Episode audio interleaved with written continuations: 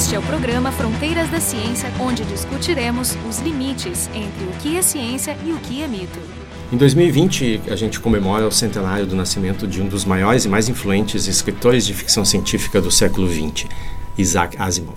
O Asimov nasceu oficialmente em Petrovich, que fica na atual Rússia, em 1920. Tem uma certa incerteza na data de nascimento, que não era muito incomum naquela época, as pessoas precisavam se deslocar para fazer os registros, então às vezes até esperavam o nascimento de mais algum filho para fazer tudo junto. Mas a data registrada é, então, essa é a data oficial, dia 2 de janeiro. Asimov, então, aos três anos, se mudou junto com a família para os Estados Unidos, foi morar em Nova York. Ainda pequeno, ele mesmo conta. Quando comprava os livros do colégio para aquele ano, aqueles livros que são cheios né, de um montão de amontoado de coisas escritas, ele ainda no caminho devorava completamente, lia tudo e nunca mais precisava abrir novamente. Então ele era conhecido por essa memória prodigiosa. Até uma vez o, o Kurt Vonnegut, que é outro monstro da ficção científica, perguntou como era viver sabendo tudo. E a resposta do Asimov foi que o mais difícil era viver com o estigma de ser alguém que sabe tudo. Ele se formou em Química em 1939, mas o que ele queria mesmo era zoologia. Só que ele não estava disposto a fazer dissecção de gatos. Uns anos depois, em 1948, terminou o, o, doutorado e fez uma tentativa de seguir carreira acadêmica, mas não foi muito adiante. Em 1939, o mesmo ano que ele se formou, ele começou a sua brilhante carreira de escritor, quando ele publicou o primeiro conto. Mais tarde a gente vai falar sobre isso. Em toda a carreira, ele publicou cerca de 500 livros, né, inúmeros contos, cartas e, e outros textos, não só de ficção científica. Ele foi também um excelente divulgador da ciência e escrevia sobre os temas mais variados, indo da Bíblia à astrobiologia. Ele foi nomeado o Humanista do Ano em 1984, foi membro do CSI, o Committee for Skeptical Inquiry, que é uma organização americana de combate ao obscurantismo e às pseudociências. Ele também aparece no Pantheon of Skeptics, tem o nome em um asteroide, uma cratera em Marte, uma escola em Nova York e em diversos prêmios literários. Uma indicação, então, do enorme reconhecimento que ele tem. Então, para reverenciar esse fabuloso escritor, que é até hoje uma das minhas grandes referências e modelo. Hoje estão aqui o Jorge Kilfield, do Departamento de Biofísica, eu, Jefferson Arenzon e a Carolina Brito, ambos do Departamento de Física, todo mundo da URGS. Vamos começar então pela sua obra de ficção. A obra do Asimov, ela obviamente é impossível de ser discutida num programa de 30 minutos. Ela é muito extensa, tem diferentes facetas. Então a gente vai tentar falar sobre alguns pontos interessantes. Né? Uma das características bastante notáveis da, na obra do Asimov é que praticamente não há alienígenas. O foco dele sempre foi a humanidade. Ele até recusou uma oferta do Spielberg para escrever o roteiro do Encontros Imediatos do Terceiro Grau. Por que isso? Então, é que ele escreveu muito entre 1940 e poucos, né? Até os, os, anos 60. No fim dos anos 50 até os anos 70. É a época de ouro da ficção científica. É, aí ele parou de escrever nessa época. Ele ficou escrevendo livros de divulgação. E ele era muito famoso, ele já tinha publicado na né, Fundação, O Robô e várias histórias de robôs e algumas outras séries. Ele tinha basicamente quatro séries importantes, né? Que é a série do Império, que depois foi engolida pela Fundação, a série da Fundação, a série dos robôs e aí, uma série de aventuras para crianças que se chama Luke Star. Eu li um desses volumes, o nome do livro era Luke Star e os Piratas dos Asteroides. Que, aliás, foi publicado no Brasil já com o nome dele, mas na época, nos anos 50, ele tinha medo que isso fosse usado para falar mal das outras obras de ficção científica dele. Então, ele publicou como pseudônimo de Paul French. Porque, o pessoal ia criticar. Ele tinha medo de ser. Sim, porque ele estava escrevendo soap opera para gurizada, para criança, um filme bem, um negócio bem infantil. Tem uma anedota interessante sobre essa história do pseudônimo, que no início o, o editor queria que ele usasse um pseudônimo porque o nome dele era muito complicado. Ele disse: não, usa um nome mais comum. Ele se recusou, disse: não, é o fato de ter um nome diferente vai fazer com que as pessoas lembrem de mim. E bem adiante na carreira ele encontrava pessoas que acreditavam que Isaac Asimov era um pseudônimo Sim. porque o nome dele seria um nome comum. Interessante isso. Então, nessa primeira leva de trabalho dele, onde ele ficou muito famoso e são considerados os melhores trabalhos, ele era muito criticado porque nas histórias dele não tinha alienígenas, não tinha mulheres e não tinha sexo, que eram coisas que estavam presentes em fortemente no, na literatura de ficção científica do, da Era de Ouro, né? Então ele recebeu o desafio de um colega lá, tu não é capaz de botar isso, ele escreveu então um livro com essas três coisas, que é talvez o livro mais uh, surpreendente dele. No Brasil, a primeira edição se chamou O Despertar dos Deuses, mas hoje se chama, tem uma nova edição, Os Próprios Deuses, que é uma tradução mais literal do título original. Nessa história tem alienígenas. É, mas esses alienígenas, né, que no livro estão em contato com a humanidade, eles estão em outro universo. Não sei se isso conta. É, mas o universo, no caso da, da, daqueles multiversos de mecânica quântica? Não, ou... muito não, antes não. disso. Na verdade, isso foi um, um device porque eles descobriram uma nova fonte de energia e essa fonte extraía energia dessa outra dimensão. E ele considera a melhor coisa que ele já escreveu. E a mulher entra onde nesse conto? É que eles têm, são três gêneros, aqueles ETs lá, e, e eles estavam intrigados com a sexualidade humana. Mas tem um, um argumento que eu vi que talvez explique por que, que não tenha muitos alienígenas, né? Então, deixa eu ler primeiro uma citação das Asimov que ele diz o seguinte: Eu acredito em evidências. Eu acredito em observação, medida e raciocínio confirmados por observadores independentes. Eu acreditaria em qualquer coisa, não importa quão descabida e ridícula, se houvesse evidências para isso. Quanto mais descabida e ridícula, mais firmes e sólidas as evidências precisam ser que basicamente é o princípio de Laplace, que depois ficou famoso nas palavras do Carl Sagan. Alegações extraordinárias demandam evidências também extraordinárias. Então, na década de 40, 60, que o Jorge mencionou, a gente não tinha evidência alguma sobre do que depende o aparecimento da vida em outros lugares. Por exemplo, qual é o número de exoplanetas na nossa galáxia? Quais são as condições ideais para o aparecimento de moléculas complexas, que se mantenham estáveis, que consigam se reproduzir e evoluir? evolui. Né? Isso tudo não se conhecia na época. O próprio Asimov escreveu um livro basicamente sobre a equação de Drake, que é uma equação onde todos esses fatores são levados em conta e fez estimativas para cada um deles. E as avaliações dessas probabilidades naquela época eram, eram muito baixas. Então, talvez ele considerasse, não sei se ele chegou a explicitamente dizer isso, talvez ele considerasse que a evidência para alienígenas é muito era muito pequena para valer a pena incluir eles nas não. Posso fazer né? um parênteses, porque esse é um livro que eu li mais de uma vez, que me influenciou bastante,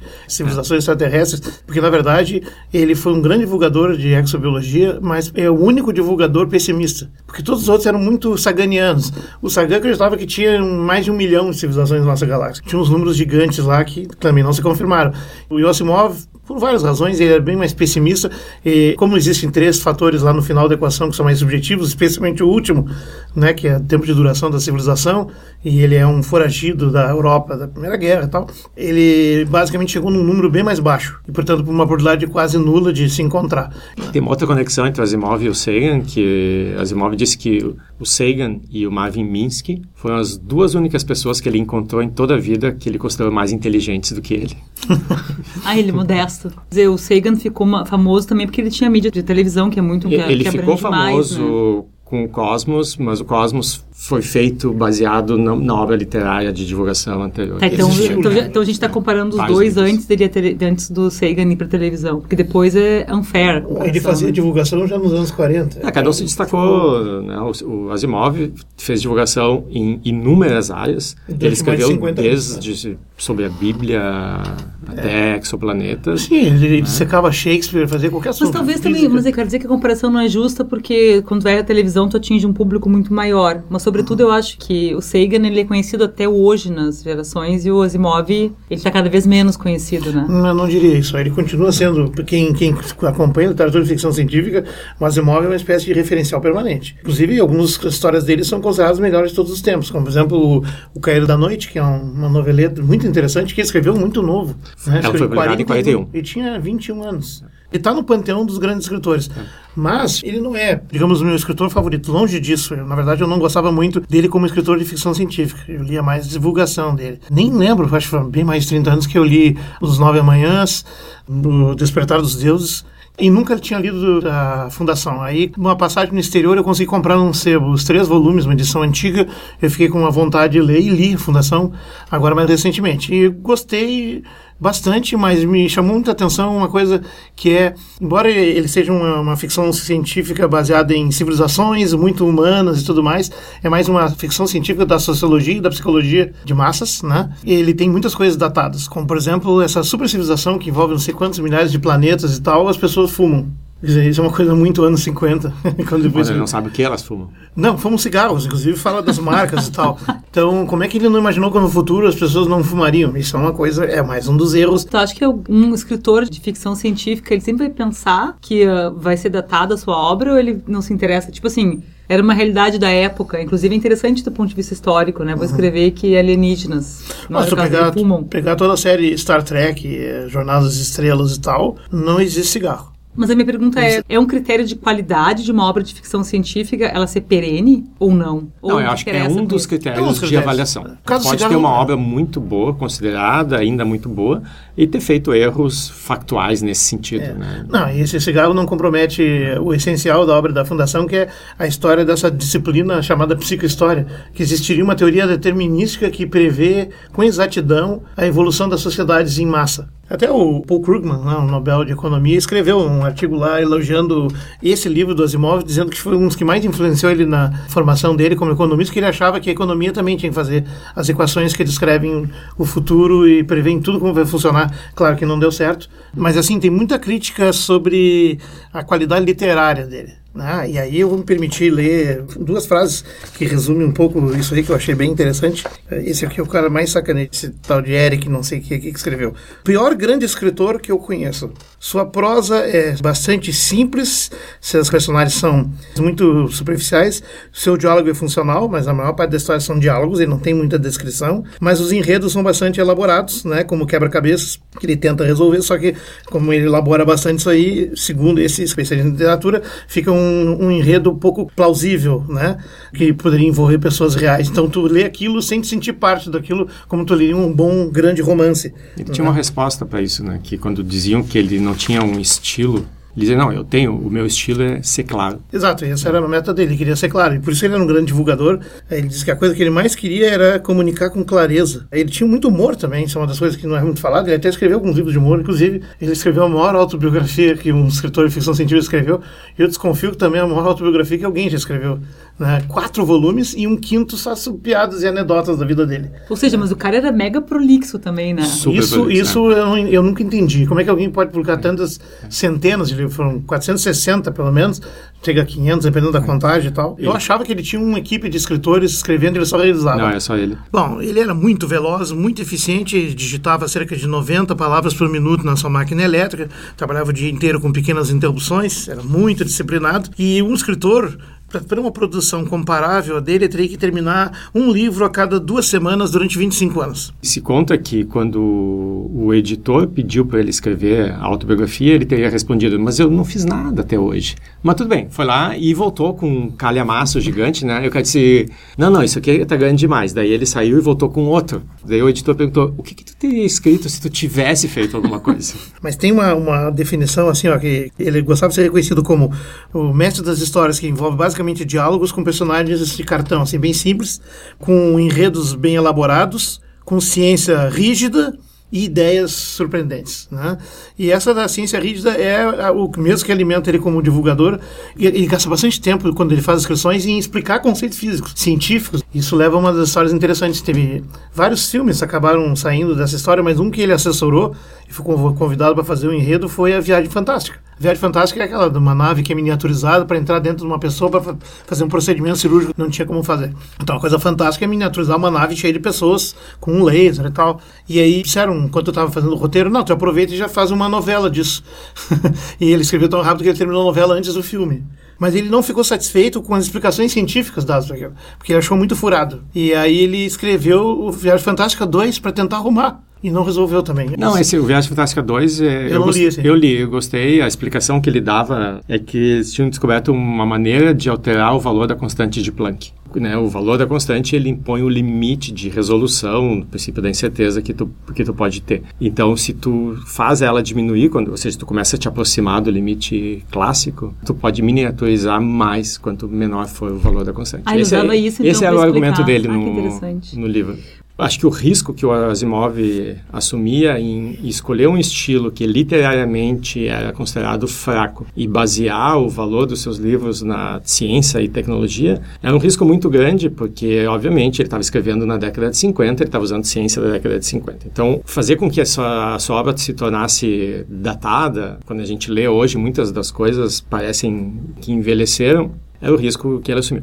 Mas alguns conceitos que ele introduziu parecem ser mais fundamentais e ainda hoje, até em algumas áreas de, de pesquisa, o pessoal ainda cita como princípios iniciais, pelo menos, para serem discutidos. E um deles são as três leis da robótica. Essas leis elas eram colocadas fisicamente no, no cérebro positrônico dos robôs, ou seja, não era uma escolha obedecer aquelas leis. Né? E que o Asimov fez no, na sua obra sobre robôs era explorar possíveis paradoxos e situações que levassem a contradições com essas leis.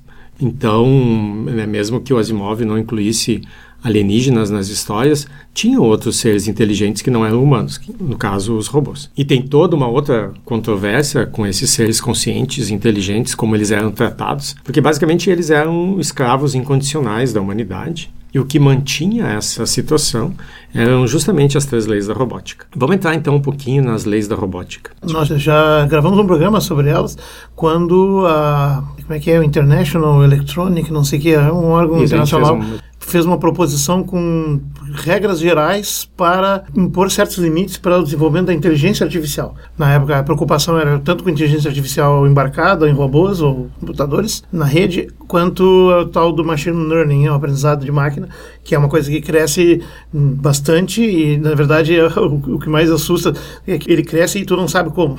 Ele desenvolve sozinho uh, formas de conclusão, de algoritmos, uh, que a gente chamaria heurístico porque seria um chute para nós, mas, na verdade, existe alguma lógica interna, só que ela não é a, a que nós humanos usamos.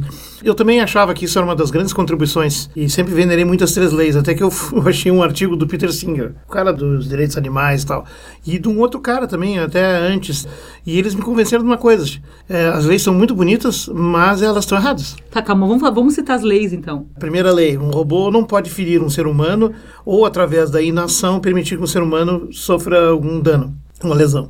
Lei 2. Um robô deve obedecer às ordens dadas por um humano, exceto ordens que entrem em conflito com a primeira lei. Terceiro, um robô deve proteger sua própria existência, desde que essa proteção não conflite nem com a primeira nem com a segunda lei. E no fim, mais adiante, ele introduziu a Lei Zero, que é um robô não pode é, ferir a humanidade ou, por inação, permitir que a humanidade sofra algum dano. Ele tem uma generalizada. Ah, qual é a crítica que os caras fazem? É que a inteligência artificial tem evoluído nesse século e em nenhum momento se preocupou com isso. Por dois motivos. Primeiro, não tem nenhum exemplo de tecnologia que embarque esse tipo de, de raciocínio. E mais, ele é tão complexo e abstrato, num certo sentido, que é definir o que é humano ou não, todas essas coisas, que talvez nem seja possível ainda de fazer. E se tu pensar assim, ele cita como exemplo uma coisa, só para arrematar, que, digamos, o setor da sociedade, especialmente no primeiro mundo, que mais investe em robótica são os militares, fazendo drones robóticos, como aliás estamos vendo agora sendo utilizados em massa, né? Mas não e, autônomos ainda. Não totalmente autônomos, mas com bastante tomada de decisão em loco.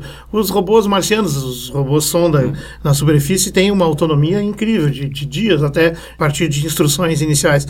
Então, assim, nenhum desses robôs tem qualquer dessas regras, aliás, um robô militar não poderia tê-las, porque ele é feito para matar tempo, pessoas. Eu acho que é natural, assim, tu pensa historicamente, assim, ciência e a tecnologia sempre andam mais rápido que a ética, né? Assim, é verdade. É, é, sempre uma coisa que tu tem que fazer a posteriori, dizer, bom, agora eu vou tem que, trabalhar tem que nas leis. problema, né? Exato. Então acho que uhum. é normal que, que, a gente esteja vivendo isso uhum. hoje, né? É Exceto verdade. que ele escreveu isso antes da. Pois é, eu, quando tu disse que é uma crítica que se faz, eu não entendi a crítica a que ou a quem? É uma crítica à obra dele, às não, leis não, em si? ao, digamos, o uso expandido no mundo real das tais leis da robótica. É, mas não, tu acha que tem que ser encarado como um objetivo último, assim? Olha, o objetivo é que tais princípios éticos sejam obedecidos por qualquer máquina é. ou inteligência artificial que venha a ser desenvolvida. O Peter Singer, na verdade, ele, ele vai para uma conclusão boba e óbvia, assim, que não devemos nos preocupar em embutir ética nas máquinas e sim se preocupar com a ética de quem faz elas. Eu achei isso muito fraco como argumento, mas em todo caso, são leis que surgem no contexto de ficção para restringir e facilitar a organização organizar os enredos daquela história. Isso é o que chama em inglês o plot device. É um mecanismo para organizar um enredo em torno dele. E ele conseguiu construir um, são um monte de livros, né? Tem até uma ordem certa para ler. Que também ele tinha um monte de contos que foram reunidos em isso. livros. Né? Na verdade, o primeiro Eu Robô já reuniu nove contos que já existiam em um ou dois novos. Né? Aliás, o primeiro conto dele foi com robô. É, que ele publicou com 19 anos. Enfim, como dispositivo para facilitar enredo, ele é muito bom, porque se tu contar uma história que é livre, vale tudo, pode ficar meio chato, né? Isso é interessante do ponto de vista ficcionista. Mas, digamos, a dificuldade que os dois autores apontam é nós não temos ainda nenhuma tecnologia capaz de replicar a presença desse tipo de dispositivo em máquinas. E não tem ninguém se preocupando em fazer isso, que se saiba, assim, em embutir isso. E, aliás, se estivesse fazendo, não são os robôs militares que estão utilizando, com certeza. O mesmo argumento pode usar livros é. sobre viagens no tempo, né? Não tem ninguém fazendo máquina. Não, a viagem no tempo, tempo é um pouco mais louco. Os robôs é. já existem, já são uma realidade agora. Né? O robô que varre o chão, o robô que bombardeia o inimigo no aeroporto tal e tal, e tudo isso aí já é real. Uma coisa curiosa também nas histórias de robô é que ele tem um dos poucos personagens femininos de importância. Uma das poucas protagonistas na época, principalmente literatura feita por homens, na década de 40 e 50, foi a Susan Calvin, que, por outro lado, era considerada na, nos próprios livros onde ela aparecia como uma espécie de aberração. Pensando bem, se, é. se os, os, robôs, junto com a Fundação, são o conjunto de histórias mais importantes dele nessa primeira fase dele de, de escritor, né? E a Susan Calvin é uma personagem central, porque ela que inventa e, e organiza o negócio de treinamento das leis da robótica. Como é que eles poderiam dizer que não tem mulheres importantes na, na literatura dele? Não. Mas ele, ele dizia em entrevistas que ele não tinha mulheres interessantes na história dele porque ele não tinha uma história pessoal de convivência com mulheres fortes. Mas nos livros onde aparece a Susan Calvin, ela é uma psicóloga de robôs, ela é uma das que soluciona, ou resolve os problemas levantados por os contradições conflitos. nas três leis da robótica, mas ela é descrita como pouco atraente, desinteressante, ou seja, ela é profissionalmente relevante, mas pessoalmente irrelevante. Ah, bom, uma né? descrição então, machista, é, com certeza. Isso, então, assim, é, tem sempre um, um, indício de quando foi escrito o livro. Mas ele vem de, um, de uma época bem diferente. Eu tenho dois escritores principais para mim de ficção científica, que é a Ursula K. Le Guin e o Kurt Vonnegut Jr., do, do qual o Kurt eu li tudo, e da Ursula eu não li tudo, porque ela tem histórias que não são de ficção científica, eu não gosto. É, são de fantasia, né? Mas ela tem essa perspectiva super feminista e, inclusive, muito to de tolerância, não só a questão feminina, a questão LGBT e outros, outros, nos anos 60 e nos anos 70 já. Quer dizer, ela é extremamente adiantada. Não, mas acho que nos anos mas 60 é natural. De, de décadas antes. Né? É, os anos 60, que foram os anos da liberação, Sim. é natural que essas ideias ganhassem terreno. Mas ele escreveu na década de 40, 50. Era é, outra é, a, a, ética vigente. Mas voltando, Jorge, tu tinha mencionado a Fundação, que sem dúvida é uma das grandes obras do Asimov. Não, que eu tinha contado assim, eu não sei definir, eu também não sou especialista em nada, né? mas da obra de ficção científica, digamos, mais grandiosa do, do Asimov, e muitos consideram a trilogia Fundação ser o, o apogeu disso, mas nem todo mundo concorda, mas enfim, é, porque ele, ele, é, ele era classificado como um escritor hard science fiction, ou seja, um escritor de ciência, ficção científica dura, ou seja, ele, ele bota mais ciência que ficção e elaboração e o maravilhamento está na ciência mais do que na, no enredo e nas novidades malucas. Seja, é mais ficção, menos literatura. É, ele, ele é muito pé no chão, assim, ele vai a fundo, porque ele tem exatamente essa longa prática e toda a vida investiu em divulgação científica de qualidade, né? É, eu comparo ele com ficção científica soft ou suave, por exemplo, o Arthur Clarke, que também era um tecnólogo importante, era um físico e astrônomo astrônomo, mas ele tinha uma escrita onde ele era muito mais contemplativo e mais doido e tal. Mas assim, são diferentes. O Clarke nunca explica muito nada científico. Ele conta uma história ambientada. Então são abordagens. É interessante comparar esses dois extremos, né? Mas ele, ele escolheu assim como temática a história, a história das civilizações. Ele está muito interessado nisso. Então, na ideia da fundação, né, existia um, um grande império que estava indo para o colapso e existia uma disciplina científica chamada psicohistória que aparentemente conseguia explicar todos os mecanismos internos desse processo histórico que não era no único planeta, era em muitos planetas e podia prever quando ia entrar em colapso e também quando deixaria de estar em colapso. Então então, uh, inclusive surge na história lá, agora, spoilers, né? Surge então um grupo que seria a, a, bom, seria a Fundação, né? Que é um grupo que tenta preservar a história para não se perder nesse período de barbárie. A previsão que tinha é que seriam 30 mil anos de caos. Em 30 mil anos ia se desfazer e se perder toda a memória histórica, cultural, artística, tudo. E eles conseguiram, então... E a gente está é, reclamando de quatro, né? É, a gente está reclamando de quatro. E, e, aí eles conseguiram fazer uma, digamos, uma predição de uma outra forma, se eles produzissem uma série de acontecimentos, reduziria esse caos para apenas mil anos. E aí aparece o imprevisto, que é um personagem que é um mutante, um mulo, né? que é muito interessante, porque essa ideia foi concebida no início dos anos 50, a biologia molecular estava engatinhando nessa época, mas o conceito de mutação já existia, conceito de mutante, né, pelo menos. Então ele introduziu o impredizível disso ali, e por causa desse mutante, todos os cálculos e predições não tinham como funcionar. Não? Então ele está interessado em discutir isso, isso que é interessante. E essa ideia vem de antes. Quando ele escreveu o, o conto que é considerado talvez o mais importante dele, que é uma noveleta de 80 páginas, chama O Cair da Noite. Ele escreveu em 41 ele tinha 21 anos. É uma história curta que mostra uma civilização que vive num planeta que tem seis sóis. Nunca é de noite. Então é uma civilização que nunca conheceu o escuro. E aí os astrônomos que só conheciam então seis sóis e um planeta fizeram uma predição e tinha uma lua. Né? Quando descobriram uma lua, descobriram que uma lua ia fazer um eclipse no único sol que estaria presente em certo momento e eles iam experimentar a primeira vez em 2050 anos a escuridão. E aí tinha relatos uh, dos arqueólogos de que tinha ocorrências anteriores da mesma civilização desse planeta que sempre desaparecia a cada dois mil anos. Então a predição foi que quando fica escuro as pessoas vão enlouquecer e destroem a civilização. As evidências arqueológicas eram de que a cada 2049 anos a civilização é destruída por grandes incêndios, ou seja, por fogo. Então, porque as pessoas ficavam em pânico, com medo da escuridão, que tentava acender fogo para clarear tudo e acabava tendo fogo nas cidades e destruindo tudo. Mas é interessante porque, na verdade, ele está tentando descrever então o pânico coletivo coletivo, e ali tem vários elementos, tem a religião, tem a ciência e a razão, tem é, vários tipos de enfoques assim em debate.